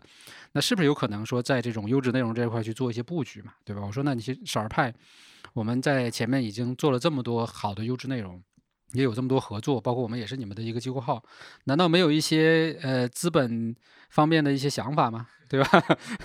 那当时其实我也是想找一些可能更合适的这种战略投资者，然后去尝试做一些这种可能更有价值的事儿吧。因为毕竟靠我们自己还太小了。那这个事情很明显也没有获得一个比较正面的反馈，因为呃可能在那个阶段，我觉得对于知乎来说，应该就是他们在找百度和快手的那个投资的那个前期了。他们我估计前。也是商业化也不是很成功，所以也很需要钱。然后的话呢，就是对外投资这件事情，他们也没有想清楚，对吧？就是他到底是该投赚钱的这种现金牛呢，还是该投真正做内容的人呢？我估计可能内部根本都没有这块的可能讨论和思考，更多是先解决自己的问题。对，那随后就进入到了他的什么 F 轮呐，什么这个 IPO 之前的整个的这个这个阶段了啊，之后就上市了嘛。对，所以我觉得这其实就是我跟知乎。差不多这将近五六个核心啊，或者是主要的一些人的这样的一个对接的经历，那到今天其实一晃又过去两三年了，就再也没有跟知乎有什么交集了。包括我们其实，在知乎的运营啊，这说实话现在基本就是维持的状态，因为呃，你搞不清楚知乎到底想要啥，对吧？他到底在推什么，或者说他想做什么，然后呢，你也没有。也也没有一个清晰明确的对接人，因为前面那一波对接人现在也不在了，就这件事情就变成今天这样的一个一个很很很无奈的状态。去年还是呃一九年年底，我要回答一个问题，是当时我买了一个 OPPO 的手机。再再说明，我在此不代表任何机构，只代表王汉阳这个傻逼。你们这你们不没有可以说脏话对吧？可以可以。就我对那个手机的那来都来了，型号说出来呗。那个 OPPO S，然后高达限量版。当时买的时候说什么限量多少台，设计师都抢不着，结果公开卖了好久。我当时感觉被耍猴了。然后他说那个 ColorOS 七更新，结果他说更新那一天是内测一千五百个用户更新。我头一次见着把内测更新点堂而皇之做广告宣传的。然后当时即使到今年 OPPO 也会买很多这个广告嘛，就你发现他每次有东西时候，他就刷一堆那个广告帖、PR 帖，说这个他新产品怎么怎么样。然后呃不得不说啊，就他我吐槽他不是吐槽他那个东西不好，那个东西我觉得用着还挺舒服的，但我就吐槽那个宣传手段。然后当时知乎有个问题，如何评价这个手机，我就要去回答一下。然后我发现那个回答必须要品牌方审核才行，就是我回答一个如何评价 OPPO 手机的问题，需要 OPPO 去所以其实那个问题是 OPPO 提的。对，然后那个事情让我非常非常生气。就在我看来，他背弃了知乎一切他曾经引以为傲的价值。有些东西是有底线的，这个是一个打破了底线的事情。后来其实整个的这个商业化营收，其实。呃，我看知乎的财报里边还把这块专门分出来，叫做一个什么？它不叫广告，它叫什么商业内容还是什么一个概念？反正其实，呃，说白一点，可能其实就是这种由甲方委托的这种所谓的提问题以及答回答案以及去答答案这样的一个操作吧，对吧？去引导可能用户的这种认知和意识。所以这件事情很无奈，嗯，就他得要脸呗，就你是个软文，我觉得这都没问题。但你知乎作为标榜是一个问答社区的平台，这个问题是由利益相关方提的，且由他们筛选一次，就关键他还要筛选一次，你提就算了啊，打个 logo，你还要再选一次，就这个事情，我觉得已经，我觉得他非常非常过分。然后，但当然，这里面也有很多笑话，比如有那筛选的不好的，大众也干过这个事儿。然后我骂大众的东西，他没看出来，他给我筛选上去了，就就很有意思。这个也要看这个筛选人员的这个姿势嘛，对吧？他姿势要不到位，也筛选不出来不该选的回答。但就是这个事情让我对知乎是很，在这个事情上我是非常非常反感的，我没有任何想替他说话的点。就我这个事儿，我既不理解也不想接受的。你你不应该干这个事情，所以其实现在，嗯，因为那天其实看完那个文章，我也在想，我我们其实做的一部分的事情，其实跟知乎也是比较接近的嘛，因为其实是，呃，可能就是一个缩小版的，对吧？我们运营的一波作者，然后我们基于这些作者去产出内容，并且呢为这些内容去付费，然后同时我们用用这些内容再去，呃，商业化嘛，赚取我们的这个收入。那这里边其实我也在想，就是说。我们自己是怎么样去可能克服知乎知乎面对的这些问题？当然，很多可能问题是在于说我们没有做那么大，也没有拿那么多融资啊。但是我觉得有一些东西是可以，呃，去分享一下。那可能对于现有的在做内容的平台呢，我觉得也可以有一些，呃，思考啊和讨论的一个作用。我觉得像前面我们聊到的关于就是首先关于人的这个问题。我们觉，我们都知道，早期知乎的人肯定都是有自己的想法，有自己的所谓的价值观在里边的，对吧？可能到今天，这两拨人还在 在内部斗争，嗯，但少数派其实是就就我觉得就是比较好一点，就是我们整个的团队的更替，全部基本是来自于整个作者作者体系的这样的一个一个变化，就是我的新员工基本都来自于我的作者的储备啊，然后呢，他们。在来少儿派之前，其实已经在少儿派上已经可能写内容，对吧？或者是做其他的这个呃相关的这个兼职，对吧？都做做了两年、三年，甚至于更长。所以在这一点上来说，就是当他们入职之后呢，就不需要去做任何的什么关于价值观或者理念上的这些所谓的引导或者教育。大家都知道少儿派在做什么，该做什么，然后只是说带着他自己的他的能力或者他的特长进来去去发发挥这件事情，或者是放大这件事情。所以我觉得这一点呢，是不是作为一个团队来说，作为一个做内容团队来说，它是一个比较非常非常非常难得的这样的一个，比如说演进和扩张的一个一个模式。但是对于知乎来说呢，我觉得确实也很难啊，因为你你你你一瞬间对吧，几千万上亿的钱进来，然后你就要扩展大量的各种部门，当然我们不知道这些部门都在。干了一些具体什么事情啊？还是说，还是说，就是其实都是在在在在在在做实验，或者是应对这个资本的一些所谓的扩张要求啊？但我觉得这个事儿呢，其实是是一种选择。当然，我不知道如果我们也像知乎那样的那么快做那么大，然后拿那么多钱，我们会怎么样啊？也可能可能更惨啊，可能做得更差。但我觉得，其实做内容的平台是要考虑这样的一件事情，就是你要去培养你的潜在的这个核心的这个所谓的内容创作者。对吧？并且，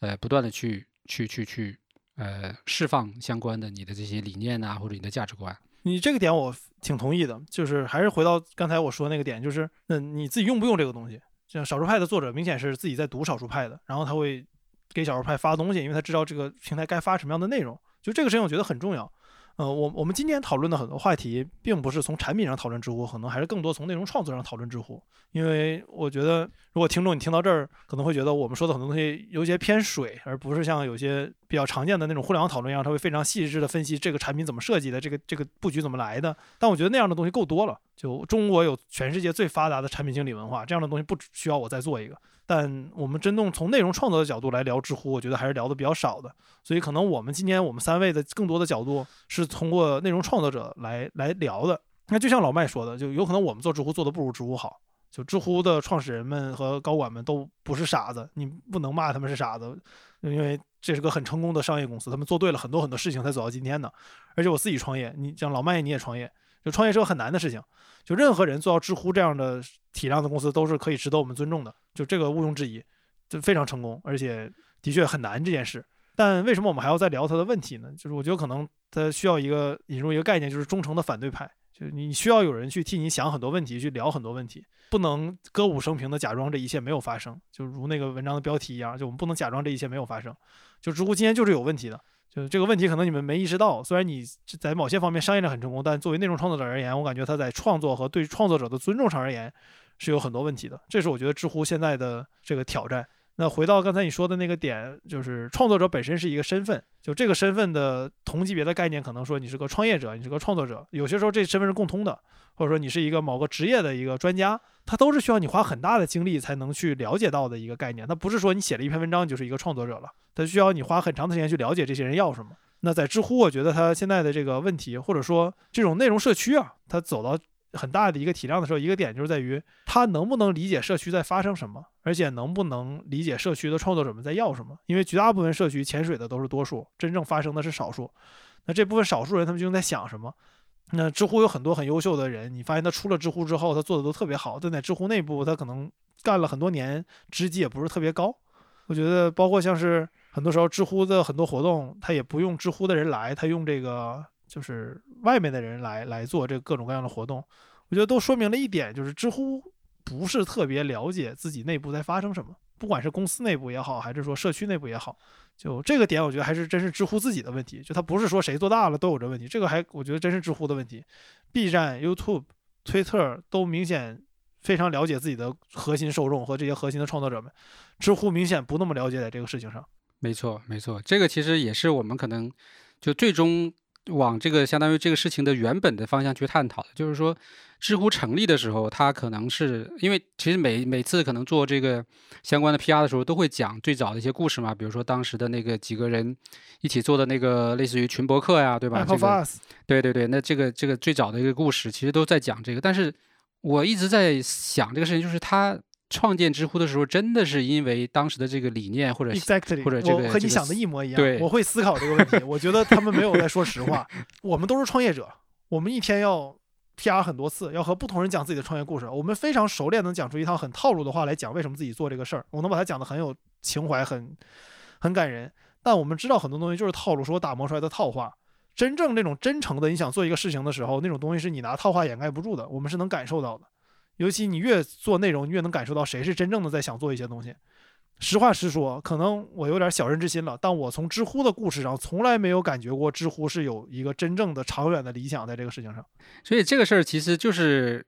为什么说回到刚才我们聊到很多东西，可能说关于这个呃这个比如说这个呃战略规划呀，包括包括人员管理啊，对吧？人员招募啊，很多东西就会发现很奇怪的这些问题。那我觉得其实归根到底还是。创始人的问题就是创始人，他做这件事情，他开始最坚定的想法是怎么样的？他是真的要为中文互联网做这么多的这种所谓的优优优秀的价值内容的沉淀吗？还是说他其实一开始就是一个很明确的一个商业的演进路线？可能我就是十年时间呃上市，对吧？然后。获得我可能更多的这个个人成就或者或的商业价值，所以这里面其实会这个出发点会影响一个公司的一个很大的一个一个走向的问题。因为如果说你真的是有这样的一个愿景在心里面的话，那你可能在这个过程中克服一切困难，不管是来自于投资人的压力，还是来自于可能这个经营上的困难，还是来自于所谓的员工的一切的一切的问题，你都会想办法去解决它。对我，因为我个人其实是。同样做了十年少儿派，今天它不大，但是我是经历过这些过程的，包括可能这个公司对吧，商业没做成，那要倒闭了怎么办？那就自己去去想办法抵押房子贷款嘛，对吧？那包括可能有些投资人，他他认为你你这个方向或者你的思路不符合他的这个商业的呃成长的这样的一个路径空间，那怎么办？那就那就谈好回购退股嘛，对吧？所以一切的事情其实都是可以解决的。但在知乎这件事情上，我的感觉是这个初衷或者或者这个初心其实是不明确的。或者说，其实是有有有一定的水分的，那导致了整个知乎今天演进的这样一个一个状态。那当然，它商业上会成功，因为它其实一开始就有很很明确的这个商业的这样的一个框架在那边啊。但是它最终留下来的价值，我觉得其实就就没有让它走得更远，或者说没有呈现出一个我们大家认为它应该成为的这样的一个中国中文互联网的这样一个重要的一个角色。嗯，这个我觉得其实是一种。挺无奈的事情吧，嗯，当然这个东西可能需要说的，我们就说的就比较比较深了，或者说甚至于可能是一些误解或者一些扭曲，可能未来在若干年之后吧，可能知乎的人或者创始人再回来去聊这个事情的时候，可能他们能说出这中间的过程或者故事，但是至少在短期之内，我觉得不会 不会不会有一个明确的答案啊，只是我们单方面的一些想法。反正我是衷心的希望我说的这些是错的，然后知乎能打我的脸。因为这样的话才是一个更好的中文互联网。就回到你刚才说的，我自己是有这个感觉，尤其我自己创业这些年，你也创业，就我越发的觉得，一个创业公司走什么样，真的是看你创始人和公司前十五个人是怎么想的。就他就是你创始团队的人格化身，这个公司，就你们是怎么想的，这个公司就会体验到什么样子。而且我们看海外的成功的公司，对吧？其实像什么戴飞这些，那也很明显，其实就是创始人来在各种的时间节点去主导这些事情。他他当时肯定是有选择的，但他会选择他自己内心认为他最应该做的事情，对吧？不管这个东西要付出多大的代价。对，因为你做一个视频是做做一个公司也是一种创造，他俩都是创造。就你要把你的一部分放到你的创造物里面，有点像那哈利波特那个魂器嘛，只不过它是一个比较好的魂器。就我在那个文章最后一句话写的是，啊，倒数第二段有句话是，创造是人在宇宙中给自己找的位置。就我是非常信这句话的。就你在宇宙中要给自己找哪个位置，就是为什么这个事情是你来做，你的目的是什么？你不要把自己做成一个手段，你要把自己做成作为一个目的嘛。那它都会体现到你的公司里面。那很明显，在知乎我们就感觉到这个他没有想找这个位置，他可能就碰巧碰放到这个位置上了。对，所以他就不停的变，不停的去去追逐。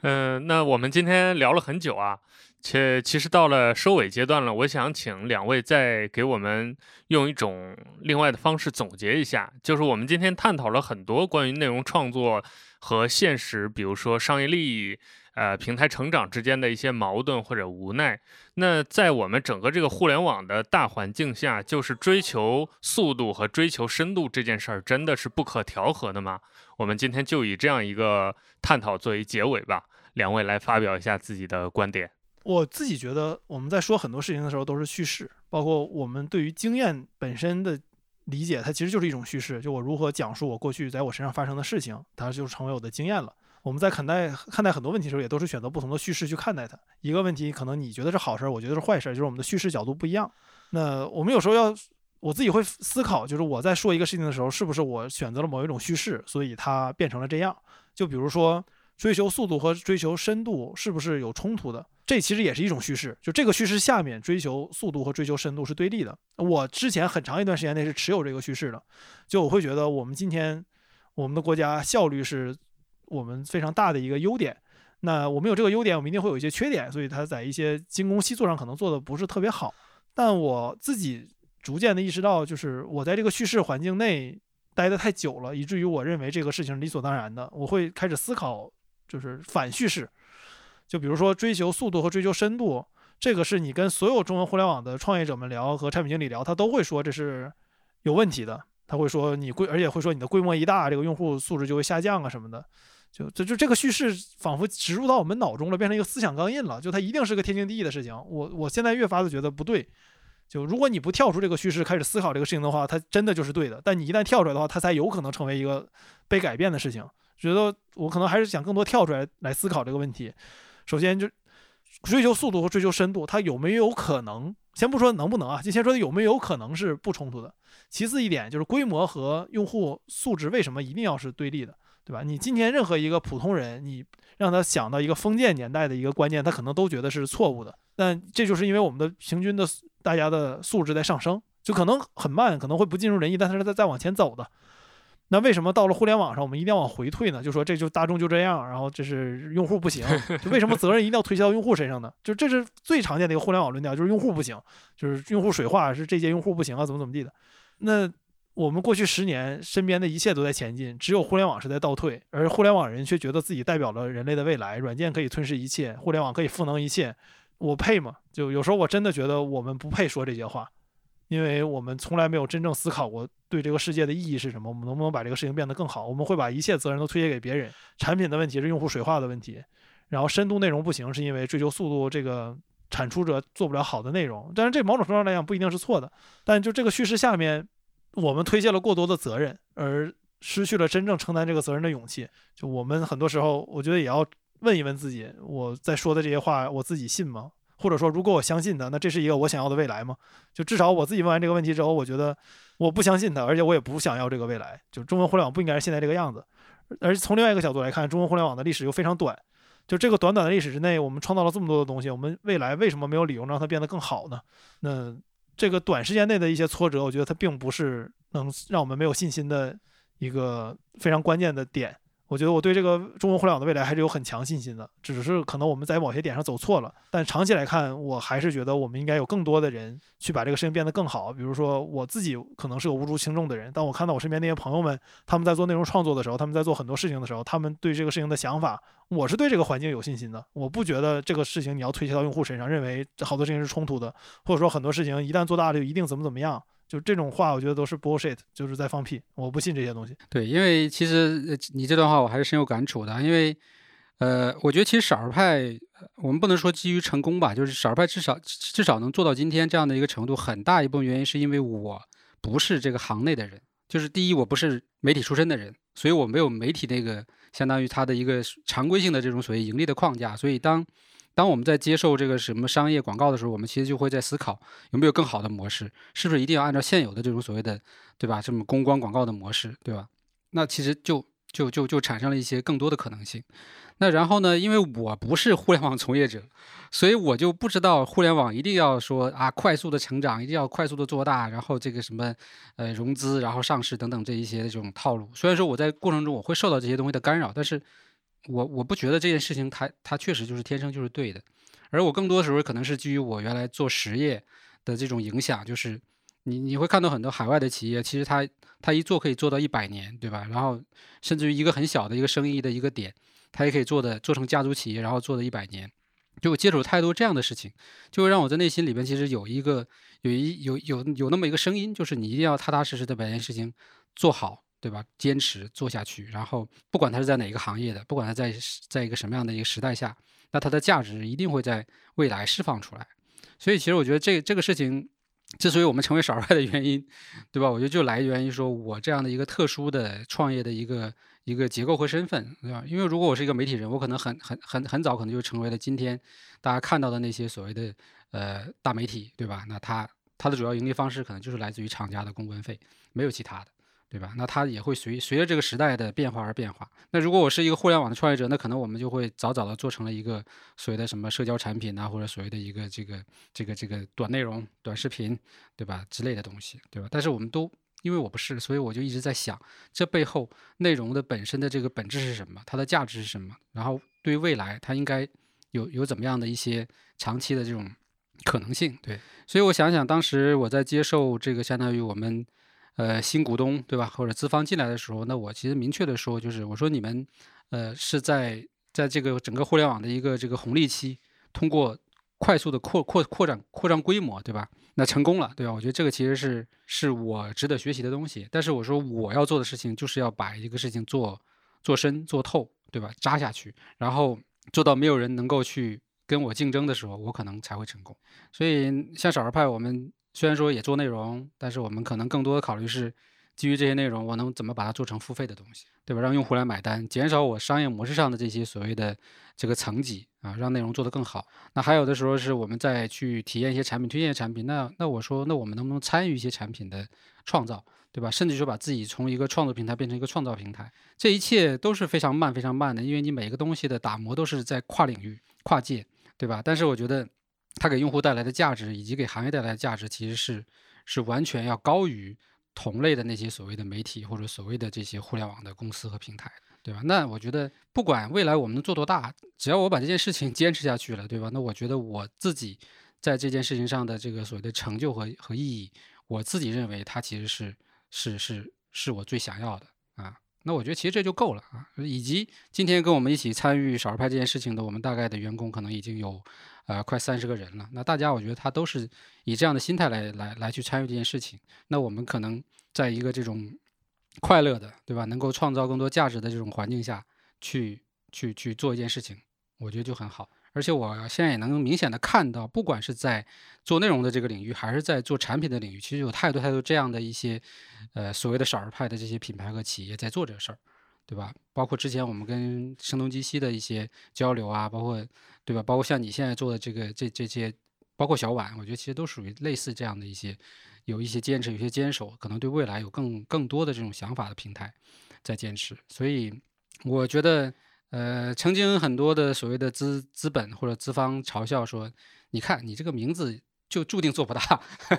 对吧？你还想来找我要投资是吧？这是很可笑的一件事情。但是我是觉得呢。当少儿派越来越多之后，当少儿派都能够联合在一块儿之后，对吧？那其实这就是那个常委的那个百分之八十，呃，甚至于更多、更多的这个市场价值会出现。不管不管这一天什么时候到来吧，但我觉得其至少在当下我们做的每一件事情，我们都还是让自己的内心非常的平静，对吧？非常的开心啊，这个我觉得就够了。就听听完老麦说这，我自己感触还是比较深的。就像我们作为互联网从业者，其实你会发现，过去几年互联网思维是一个显学，就大家都在讨论这个事情。但某种程度来讲，互联网思维是一个打引号的短视的思维。就我们追求的是 MVP，大干快上，然后快速迭代。就它不需要远见和长期的思考，你快速迭代，把用户想要的东西做出来就可以了。但是到了今天，你比如像知乎，知乎的日活，如果他们是不注水的话，是五千万日活，这比很多国家的人口都多。那这个时候，互联网公司做的很多东西，它有非常深远的影响。他们对于我们的很多影响，并不比政府对我们的影响要小，甚至很有可能，因为我们跟他打的交道更多，他对我们影响更大。比如说这些大的社交网站，它改一个时间线的算法，就可能让几百万靠它吃饭的人，他们的生计就要会受到影响。那这个时候，我觉得有些时候我们需要包有一个更长远的思维，就是就记得当时于右任写过一个对联嘛：“既利当济天下利，求名应求万世名。”就我我们可能也需要做一些非常 old school 的一些事情，就你需要往长远的去想，你究竟要什么，我们该怎么往那个目标去推动，而不是只考虑短期的一些收益。而且包括像我们现在在说知乎，那我们自己能做些什么呢？就至少从自己做起，我觉得也应该做一些那种不追求时效的内容，做一些能长期被人看的内容，做一些真正我们自己心里面觉得拿出去很自豪的内容，这样我们觉得才更有，就不是说资格论，就是你必须做什么才能说什么，但。这样至少我说的时候更有底气。我做过这些内容，所以我知道这个东西需要什么东西，我如何把它变得更好。就这可能也是我们需要去做的。对，所以我们今天虽然是围绕知乎、基于知乎的一个讨论，但事实上我们真正在讨论的东西，并不是怎么建构一个像知乎一样的成功的公司，或者知乎有没有什么成功的商业模式我们可以借鉴。我们真正其实想讨论的就是在这个互联网所谓追求短平快的时代。这些好的内容应该怎么创作？一个平台应该怎么沉淀好的内容？这其实是我们今天参与节目的几位，包括可能我们听众当中有很多人在思考或者在需要实际解决的问题。那这期节目也挺长的了。其实我和老麦尼克，我们原本可能就想聊一个小时左右，但我录到现在其实已经录了一个半小时了。我们之前给自己定了个目标，就是尽量不要让晚点聊的节目超过一个小时，但看来这次要打破这个目标了。就是这些问题，其实我们讨论的是没有最终答案的。很多问题是开放性的，所以对于我们来讲，我们今天是个提问者，而并不是一个完全的答题人。因为你肯定有自己的答案。那我们或许没没有开过知乎这样的公司，但我们作为内容创作者，中文互联网就是由许许多多普普通通我们这样的人组成的。我们或许没有办法作为一个特别高层的视角来看待这个事情，但我们的确是爱这个互联网的人，所以也是希望跟你分享一些我们的想法。今天我们说的这些只能代表我们自己。你要是有任何想法，赞同我们也好，不赞同我们也好，我们都欢迎来讨论。因为只有讨论才能让这个事情变得更好。那也感谢老麦和 Nick 做客我的我们的晚点聊的节目。因为其实原本我们就应该聊一期知乎的，因为毕竟那个文章写了嘛。但你们要不找我，可能这期节目要拖很久。也非常感谢你们一起来找我录这个节目。然后也欢迎大家去关注少数派的播客和少数派的网站，他们的内容非常优质。那我们这期先到这儿，咱们下期再见。